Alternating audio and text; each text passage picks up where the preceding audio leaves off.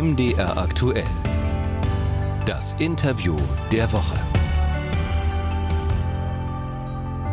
Heute mit Peter Beddis. Ich grüße Sie.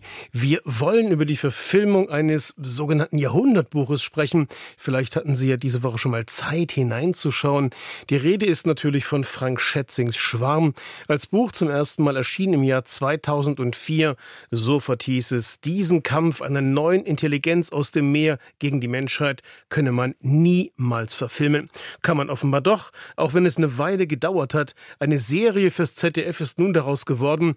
Bei so einer Serie fährt man gut, sich erstklassige Beratung zu holen, so wie Professor Antje Bötius, Meeresbiologin und Chefin des Alfred Wegener Instituts. Wir sprechen mit ihr digital, denn Frau Bötius reist viel durch die Welt. Schön, dass Sie sich heute Zeit für uns nehmen. Hallo. Eine Frage, die meiner Ansicht nach bei diesem Projekt äh, auf der Hand liegt, wäre, wann haben Sie zum ersten Mal das Buch gelesen? Waren Sie begeistert und so weiter und so fort? Äh, ich finde, bei Ihnen liegt eine ganz andere Frage auf der Hand, nämlich hatte Frank Schätz Schätzing damals, als das Buch geschrieben hat, schon Ihren Rat gesucht?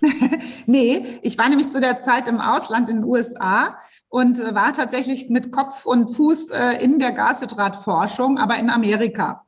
Und als ich dann wiederkam, dann wusste ich ganz von ganz vielen Kollegen und Kolleginnen, dass er mit ihnen gesprochen hat. Und diese Menschen, die im Schwarm original drin sind, Heiko Saling, Gerd Bormann, das waren meine Kollegen. Also das war so, so lustig irgendwie an dem Buch, dass er auch gar nicht die Namen verändert hat. Und den Studierenden bei uns an der Uni Bremen hat das einen Riesenspaß gemacht, weil jeder hatte das Buch gelesen und dann saßen die da mit Absicht in der Vorlesung bei Gerd Bormann und haben so ein bisschen gefeiert, was dem alles passiert im Buch. Da steckt er irgendwo fest, dann rasiert er sich aus Versehen vor Schreck den halben Schnurrbart ab und lauter so Sachen. Also dieses Buch hat wirklich gelebt bei uns in der Wissenschaft. So, wie haben Sie das Buch gelesen? Wie haben Sie das Buch erlebt? Als, als Expertin auf der einen Seite, als eine Expertin, aber auch als jemand, der bestimmt gern Bücher liest. Also ich fand das irre, dass Frank Schätzing wirklich so reingekrochen ist in die Forschung und so recherchiert hat. Lauter Geschichten, die wir selber ähm, gerade so rausgekriegt haben, die noch nicht veröffentlicht waren, sind da drin. Und das hat er da wirklich ähm, fantastisch gemacht. Und deswegen ist es, glaube ich, auch ein Bestseller geworden. Und das, der Effekt war dann, dass die Menschen einfach Bescheid wussten über was ist ein Kontinentalhang? Was ist ein, ein, Tsunami, der von, von Gashydrat ausgelöst ist? Was ist Gashydrat? Was ist der Eiswurm? Und meine Arbeit ist ja eben die Geschichte mit den methanfressenden Mikroben. Die habe ich entdeckt, die eben im Gashydrat das Methan eigentlich normalerweise dann veratmen und davon wachsen. Und ähm, ich war auch selber in 2004 an der Stelle, wo diese großen Eiswürmer entdeckt worden sind, die jetzt im Film auch mitspielen dürfen. Und das hat mir dann, das macht natürlich Spaß, wenn man sein eigenes Leben, seine eigene Forschung dann in einem Buch und jetzt auch noch in einem Film wiederfindet dann ist das irgendwie schön. Gibt es irgendwas, erinnern Sie sich, dass Sie gesagt haben, also das ist ja völlig übertrieben, das mag ich überhaupt nicht an dem Buch? Naja, ich war mir schon klar, dass das ja eine Fiktion ist. Und ähm, ja, ich fand in der Mitte des Buches ist ziemlich viel Politik. Da geht es ja immer, wie Wissen unterdrückt wird. Ähm, die Verschwörung, da sind so Verschwörungsszenarien äh, drinne. Da kommt irgendwie Condoleezza Rice als eine andere Person, als die Verteidigungsministerin der USA damals vor. Und das, also ich habe am liebsten den Ozeanteil gelesen und nicht so gern die politische Verschwörung. Heute muss ich allerdings sagen, auch das hatte seinen Platz. Mir wird langsam erst so richtig klar, dass tatsächlich, was Klimawandel angeht, Klimawandelforschung, es jahrzehntelang eine Verschwörung gegen das Wissen gab. Und tatsächlich Unternehmen, gerade sind ja mehrere spektakuläre Archive aufgemacht worden, wo genau drin steht, wie die Erdölindustrie gegen das Klimawissen gekämpft hat, mit allen Methoden ähm, des Zweifelstreuens, des Fälschens von Ergebnissen ihrer eigenen Mitarbeitenden. Und dann habe ich im Nachhinein nochmal gedacht, so, boah, also okay, da war ich so ein bisschen naiv vielleicht damals, was, wenn es darum ging, wie Wissen in die Welt kommt. So, jetzt sind Buch und Serie natürlich zwei verschiedene Dinge. Das Buch ist auch vor einer ganzen Weile schon, schon erschienen. Äh, was erwartet uns jetzt bei der, bei der Serie? Ist das was völlig anderes oder ist das der Schwarm 2.0? Wie haben Sie das empfunden? Ich würde sagen Schwarm 2.0, weil die Originalidee nämlich die Recherche über, was sieht die Meeresforschung heute zum Zustand des Ozeans, was haben wir Menschen damit zu tun, wo geht's hin? Das ist in der Serie frisch erhalten, so wie es im Buch angelegt war. Und auch dieser Frank, Frank Schätzing Geist, ne, so also Top-Recherche, so neu zu verknubbeln und was anderes draus zu machen, was Unheimliches, das finde ich auch sehr gut gelungen. Ähm, die Menschen heißen anders. Viele der in 2004 noch männlichen Wissenschaftler, Wissenschaftlerinnen, Heldenrollen sind jetzt Frauen. Und da hat sich der Produzent oder die Produzenten und das ZDF eben entschieden, eigentlich auch zu versuchen, möglichst die Realität abzubilden. Wir sind international in der Meeresforschung, wir sind divers. Und ähm, das ist auch jetzt erstaunlich gut rübergekommen, finde ich. Wie muss man sich die konkrete Arbeit von Ihnen vorstellen als Beraterin der Serie? Wann haben Sie es erfahren und was genau haben Sie zu tun gehabt? Ich habe nochmal nachgeguckt. Im August 2019 habe ich eine E-Mail von Friedemann Götz, dem Produzenten, der hauptsächlich die, die Dreharbeiten direkt vor Ort auch begleitet hat, bekommen. Und der fragte dann, hätte ich Lust, ähm, Beraterin für dieses Riesenprojekt zu sein? Äh, wir, wir wussten ja alle, dass eben der Schwarm als unverfilmbar galt wegen der vielen Unterwasserszenen und da müssen Schiffe äh, unterwegs sein. Und dann war mein erster Teil der Aufgabe tatsächlich wirklich auch zu beraten, wie geht denn, wie sieht so ein Forschungsschiff von innen aus? Wie geht da die Arbeit? Was für Laborequipments braucht man? Wie gehen die Leute miteinander um? Wie sprechen die Seeleute mit uns? Wie sehen Eiswürmer aus? Und ähm, im zweiten Teil erst kam dann das Drehbuch, das war dann irgendwann da. Und dann konnte ich da Faktencheck machen, also gelingt es, Schätzing-Style, echte Beobachtungen neu zu verweben, dass das Unheimliche und auch der Angriff gegen die Menschen durch dieses intelligente Schwarmwesen da rauskommt. Und hat man sie an irgendeiner Stelle auch gebremst und hat gesagt, Frau Professor, in ja. allen Ehren, aber. es hat mir eben es hat mich so interessiert, wie geht, also wie machen Drehbuchautoren das? Ich muss dazu sagen, ich bin Game of Thrones Fan. Ich habe alles geguckt, auf See immer. Und ähm, dann fand ich es natürlich irre, dass Frank Dölger dieses Projekt als Produzent, als Showrunner geleitet hat. Und ich freue mich, dass er irgendwann mal zu mir einfach selbst geschrieben hat. Also Antipoetus, Ihre Ratschläge sind super, aber an dieser Stelle herrscht künstlerische Freiheit. Da wollen wir jetzt gar nicht mehr die echte Wissenschaft abbilden, sondern wir wollen hier Fiktion, Unheimliches, Monsterartiges und so weiter.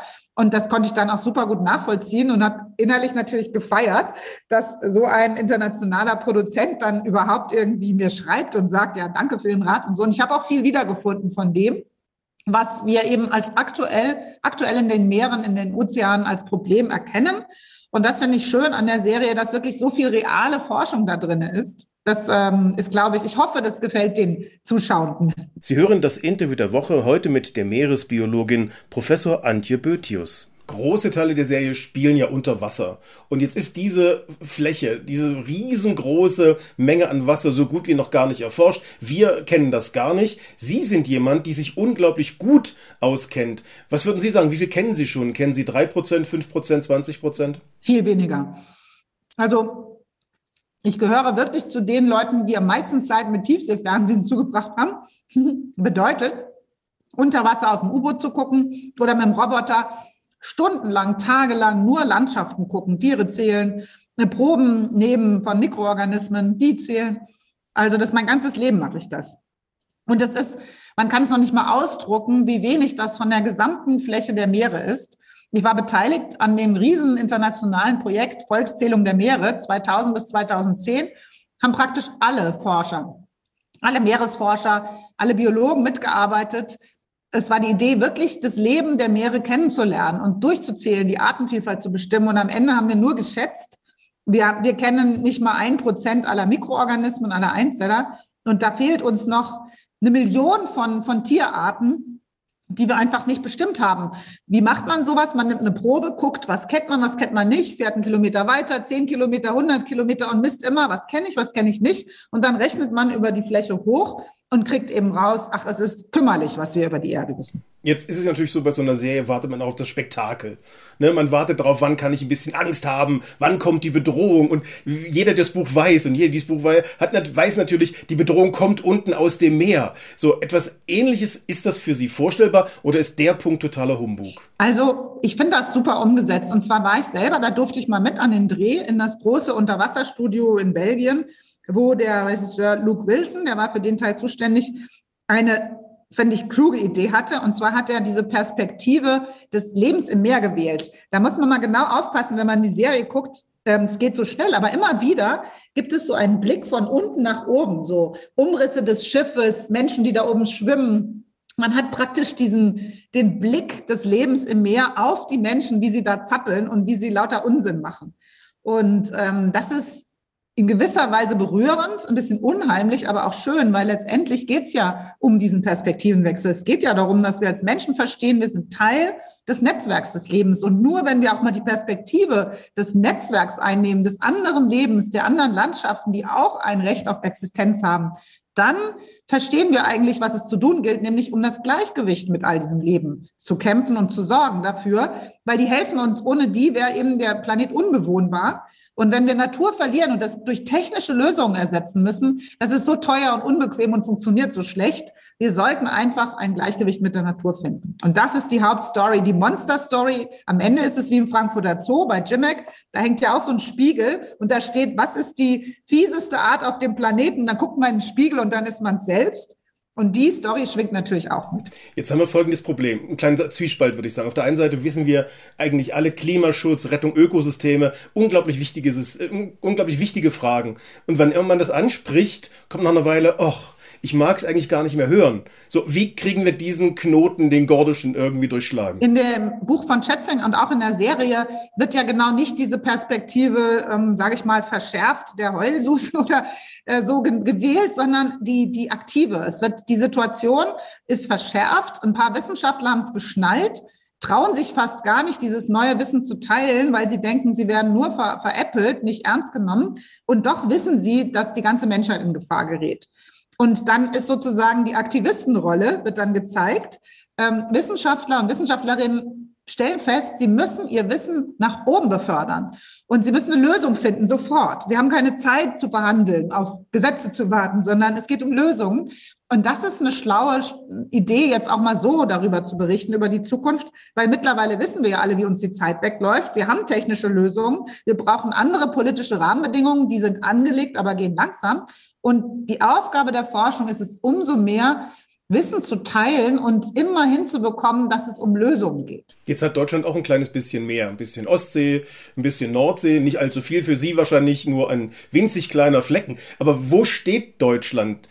Ist es, würden Sie sagen, gut gemeint, aber letztendlich doch ähm, kommt es nicht voran? Also wir müssen uns jetzt streiten um die Fläche mehr, die wir haben, die kleine, weil von dieser Fläche wird erwartet, ähm, Fisch zu erzeugen, Naturschutzraum zu haben, Windenergie auszubauen, Schiffsverkehr, Straßen, alles Mögliche gleichzeitig, Sande bereitzustellen. Und daran merkt man eben, wie wichtig es ist, ein Verständnis von Raum zu bekommen.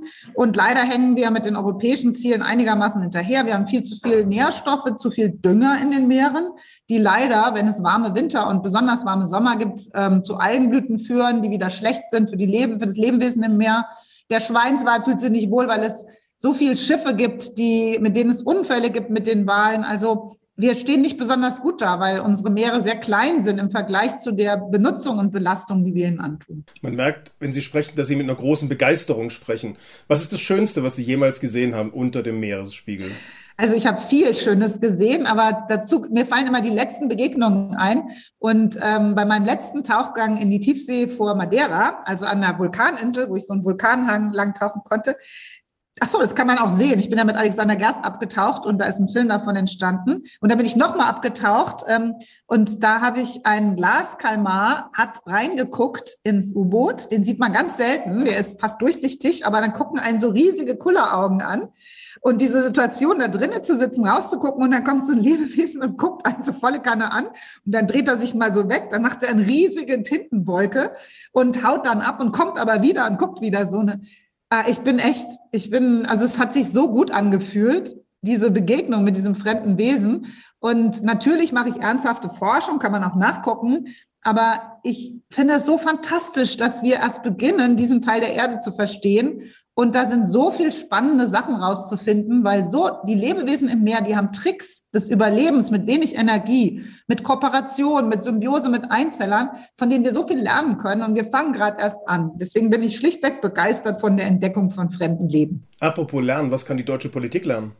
Was fordern Sie von der deutschen Politik? Ich fordere, dass wir endlich einen Rahmen bekommen, in dem alle mit bei Klima- und Naturschutz mitmachen können. Das hört sich jetzt vielleicht blöd an, aber noch ist es ja so, dass mit unseren Steuermitteln zum Beispiel die Nutzung fossiler Energien, Kohle und so weiter subventioniert wird. Wir haben ja gar nicht, jeder, der mal versucht, seinen CO2-Footprint runterzudrücken, weniger Energie zu verbrauchen, gesünder zu essen, stellt fest, verdammt nochmal, das ist teurer, das Gute zu tun, unbequemer, mühsam. Man, es ist ein Bürokratiemonster, wenn man sein Haus klimaneutral kriegen will oder seine Wohnung.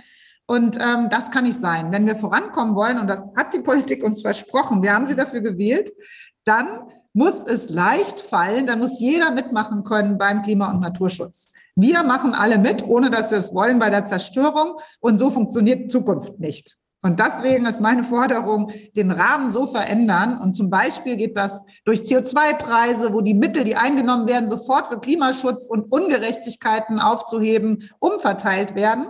Weil eins muss man mal sagen. Wir reden immer alle von acht Milliarden Menschen und dass es zu viele Menschen auf dem Planeten sind. Aber zehn Prozent der Menschheit, die reichsten zehn Prozent, verbrauchen mehr als die ärmste Hälfte. Und deswegen geht es darum, dass wir endlich Regeln haben, dass wir alle zusammen vorankommen. Das geht uns alle was an. Und die Regeln und die Technologien, die wir schon längst erfunden haben, zusammen machen noch eine Chance, diese Krisen zu bewältigen. So, jetzt äh, sind das wirklich gute Forderungen, die Sie haben. Und Sie haben bestimmt hin die, die Möglichkeit, das an Politiker und Politikerinnen weiterzutragen. Was sagen Sie, was, was, sagen die Ihnen dann? Sagen die, ach, Sie aus der Forschung, Sie wissen doch gar nicht, wie das bei uns in der Politik läuft? Nö, also natürlich sagen Politiker, und das ist ein harter Job, man kann es ja nie irgendjemand recht machen. Man kann es einfach nicht hinbekommen. Selten wird man gelobt. Immer wird man beschimpft und man wird sogar mittlerweile und gerade auch als städtischer Politiker, als Bürgermeister oder Bürgermeisterin mit dem Leben bedroht. Seien wir doch mal ehrlich, das ist immer einfach, auf den Leuten rumzuhacken. Aber es reicht auch tatsächlich nicht, wie wir vorankommen. Und manchmal klappt auch eben die Grundhaltung nicht so wirklich. Ich bin dankbar, dass ich als Wissenschaftlerin oft gefragt werde, oft gehört werde und dass es immer wieder auch dazu führt, wenn ich meine Bilder zeigen kann, wenn ich drüber reden kann, was ist da draußen los, wie hilft uns die Natur, dann sagen alle, ja, um Gottes Willen, wir müssen schneller werden. Aber es ist so schwer im Alltag, diese zusammenzuhalten und die Regeln zu verändern, weil billige Energie auch viele Vorteile hat. Sind wir ehrlich, das ist ein bequemes Leben gewesen, aber jetzt macht uns diese Vergangenheit die Zukunft kaputt.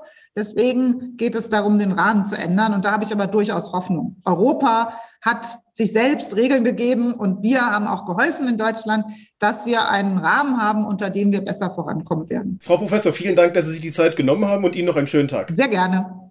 Tschüss.